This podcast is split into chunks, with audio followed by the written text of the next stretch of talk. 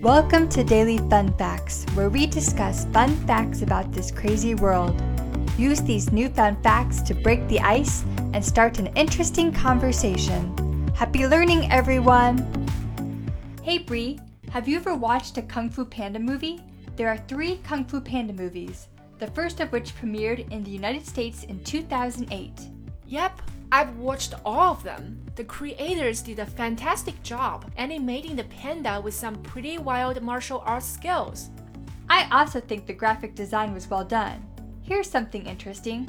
Did you know that real life pandas have kung fu style moves of their own? 现实生活中的熊猫也会拳脚功夫，How so？ Pandas tend to be very solitary animals by nature. However, during their short mating season, male pandas look for any way possible to attract suitable mates, including performing handstands to lead their scent in locations that are easy to find. 你是说公熊猫为了在短暂的交配季节中提高交配几率，会通过倒立来把它们独特的求偶气味散播到容易被发现的地方吗？ Yes, they pee at the same time as they do their handstand. They do it everywhere, but for wild pandas, wide trees with rough bark are the go to locations. This is where they like to pee the most. 我有两个疑问：第一，熊猫为什么要倒立着朝树小便？第二，熊猫为什么首选树皮粗糙的树来小便呢？ Male pandas aim themselves towards trees while performing a handstand in order to ensure that their urine is sprayed as high above the ground as possible. By aiming at the tree, pandas maximize the distance with which their urine scent can travel. This acrobatic handstand move is where the kung fu comes in. The reason why pandas prefer trees with rough bark is because this way their scent can permeate even in the smallest crevices, ensuring that it will linger for a long period of time. 原来熊猫倒立朝树小便是为了让小便撒播到离地面更高的地方，从而使其气味可以覆盖更远的距离。而选择树皮粗糙的树是为了让气味留存得更久。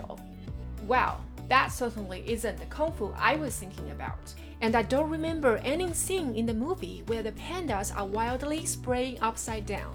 Of course you don't. People want to watch things that are cute. I don't think pandas peeing are cute. I guess you have to appreciate the mysteries of nature. Pandas are an endangered species. I think they are cute no matter what.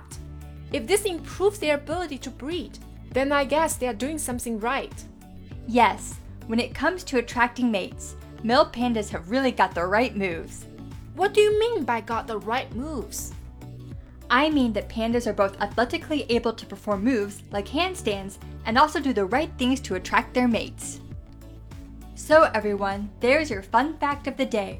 Let's go over some of the vocabulary and phrases from this dialogue.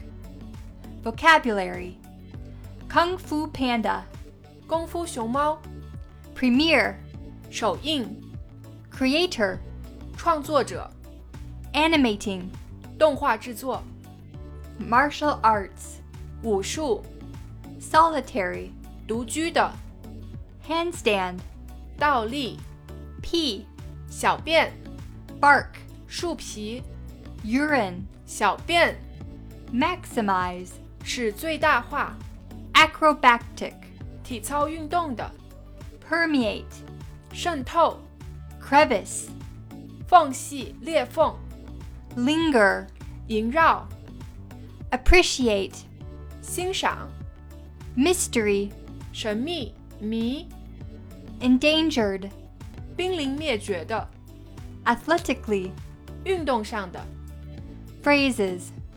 Go to, 首选 got the right moves. 一语双关，既指具有运动员的风范，又只能做出正确的行动。 All right, join us next time for another fun fact to help break the ice. 好了，这就是我们今天的有趣常识分享。如果喜欢我们的话，请别忘了点击订阅支持我们。如果有什么疑问，可以给我们留言，我们会在第一时间给你答复。拜拜，咱们下期再见。